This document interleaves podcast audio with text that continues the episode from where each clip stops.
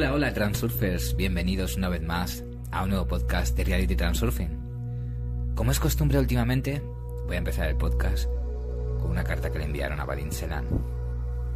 Y la carta dice así, gracias al Transurfing pude cambiar mucho mi vida.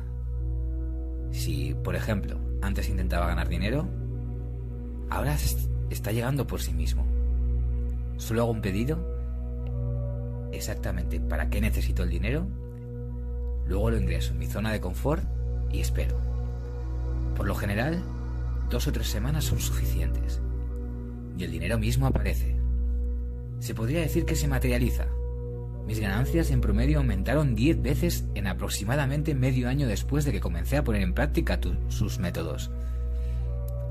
La primera vez que casi tuve que persuadirme mi mente obstinadamente no quería creer que puedo permitirme tener mucho de lo que tengo ahora. Hace dos años no lo hubiera creído. Pero ahora se ha vuelto tan familiar y tan natural. Sin embargo, hay un área en mi vida que no quiere ceder. Quiero conocer a un buen hombre, casarme. Quiero una familia normal. Yo la casualidad que en este momento estoy saliendo con un hombre casado. Pensé que conocería a otra persona, la mía, y luego dejaría esto de inmediato. Entiendo que no somos pareja, tiene familia, pero todavía no hay otro hombre. Entonces decidí que no se puede poner el vaso lleno de agua, y lo dejé, esperando que esto mejorara de alguna manera la situación. Aunque, para ser sincera, mi partida fue más por la razón que por el alma. El alma se resistió, porque amo a este hombre. Pero el otro hombre aún no ha aparecido.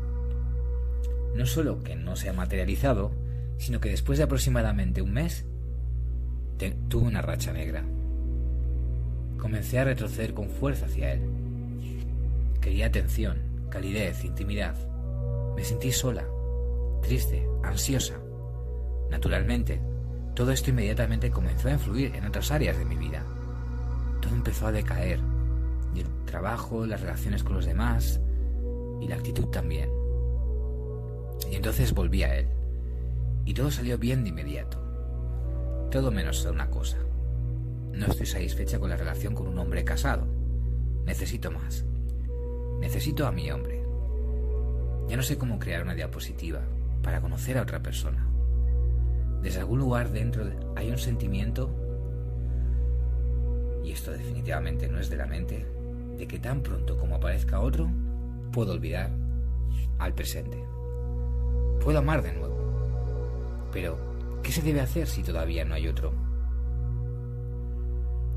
Y Vadim responde, en este momento estás en un estado de expectativa, cuando se abrirá la puerta, es decir, cuando Él aparezca. La expectativa no solo produce resultados, no produce resultados, sino que también interfiere. Pero crea un potencial excesivo. Estás tratando de sacar algo de donde no existe.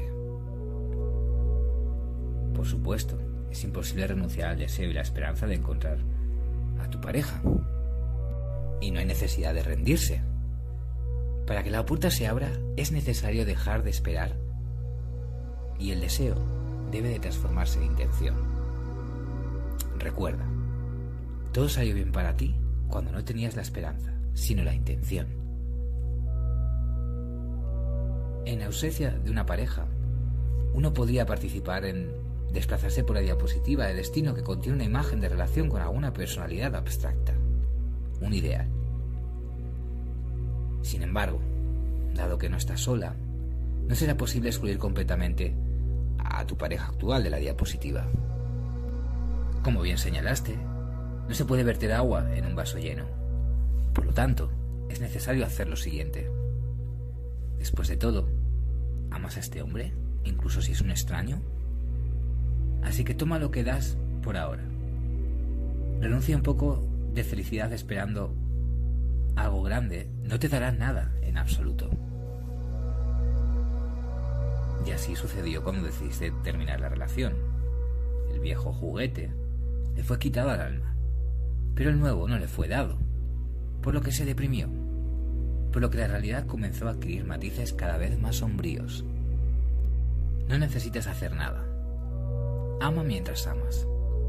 Y da el, el cuidado de tu nuevo amor a tu mundo. Todo es muy sencillo. Dite a ti misma que tu mundo se encargará de todo y no te preocupes por nada más. Ya sabes que el dinero se materializa si te permites tener lo que quieres. Asimismo, deja que tu mundo te cuide. Regocíjate, disfruta del amor y vive totalmente desde el corazón. Le requiere la convicción de que el mundo arreglará todo por sí mismo, se realiza inevitablemente en la realidad. Recuerda siempre que estás tratando con un espejo. Como tú decidas, que así sea. La puerta se abrirá pronto y superará todas las expectativas, como suele ser el caso cuando uno se dedica al transurfing. Vamos con, con otra carta. En tu libro hablas de algo así como amor incondicional. Me doy cuenta de que necesitas amar con intenciones puras, sin condiciones, pero no puedo amar así. Entiendo que mi esposo me ama, y yo lo amo. Pero cuando tiene nuevas amigas, como él dice, para autoafirmarse, que no son importantes en absoluto para él, empiezo a preocuparme y a ponerme nerviosa.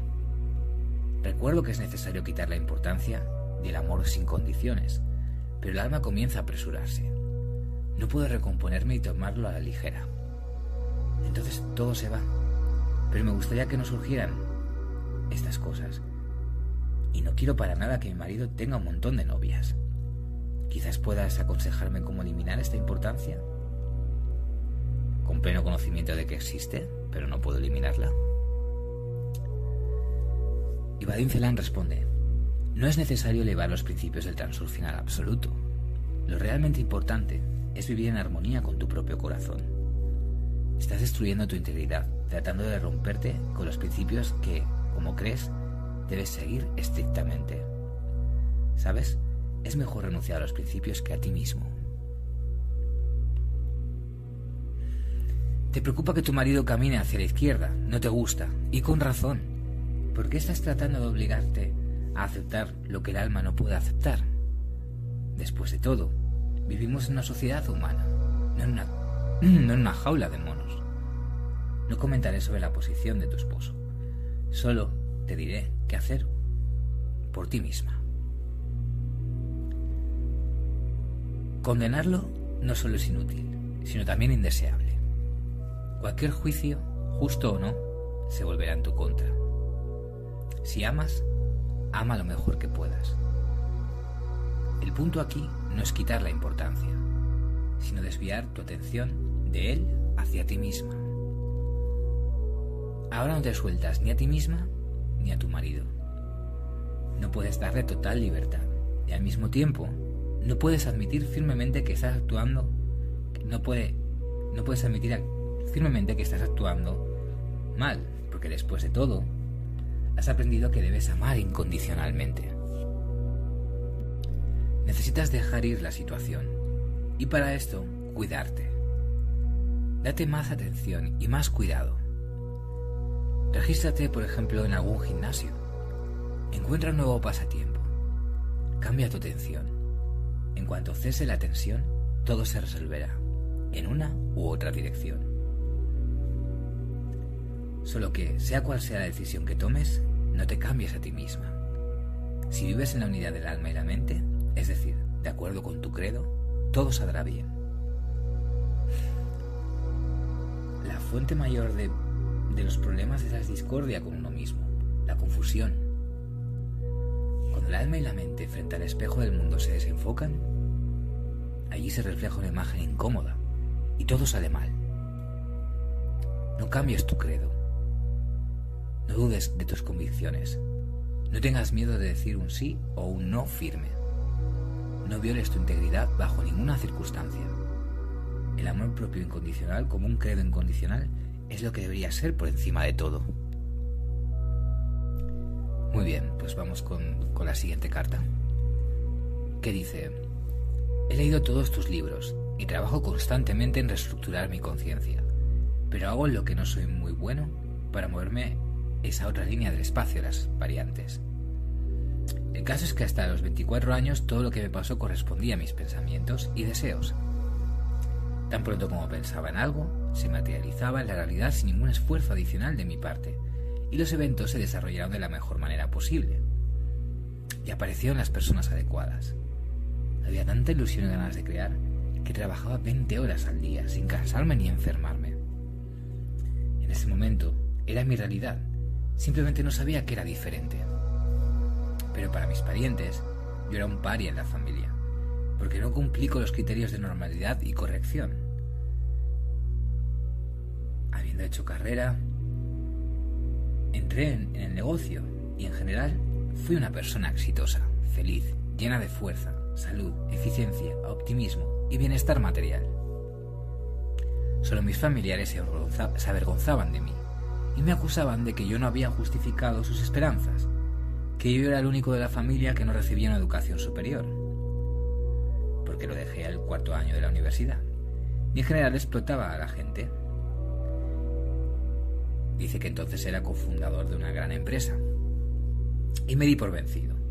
Queriendo conseguir el amor de mi familia, dejé mi negocio y entré a la universidad en la Facultad de Derecho, aunque me gradué, pero no trabajo mi especialidad, porque no es mía.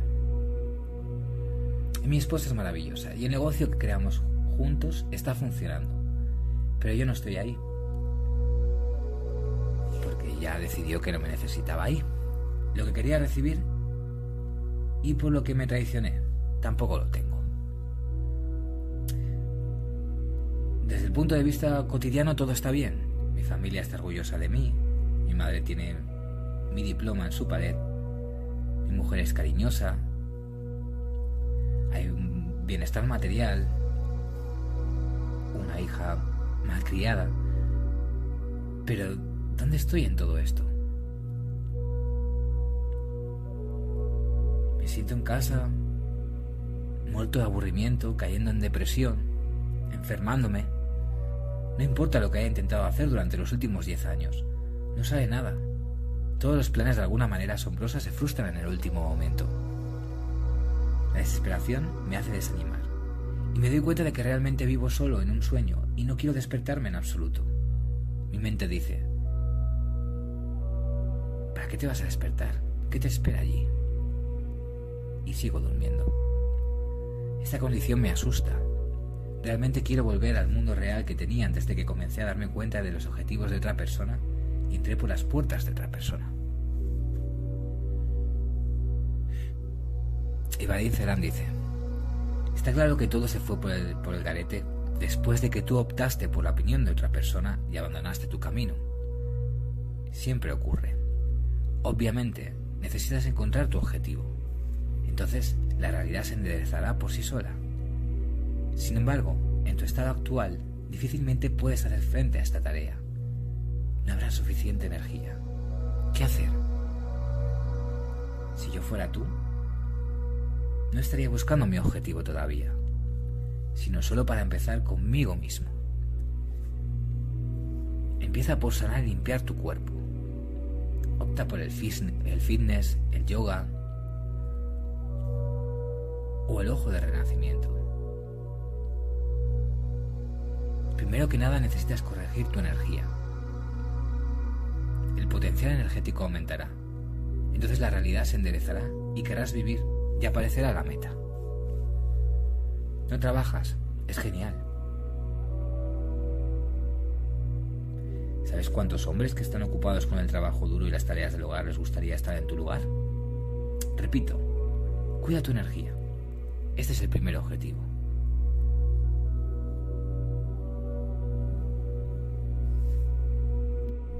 Bueno, bueno, pues muy bien. Pues hasta aquí el podcast de hoy. Muchas gracias por escucharme y nos vemos en el siguiente podcast.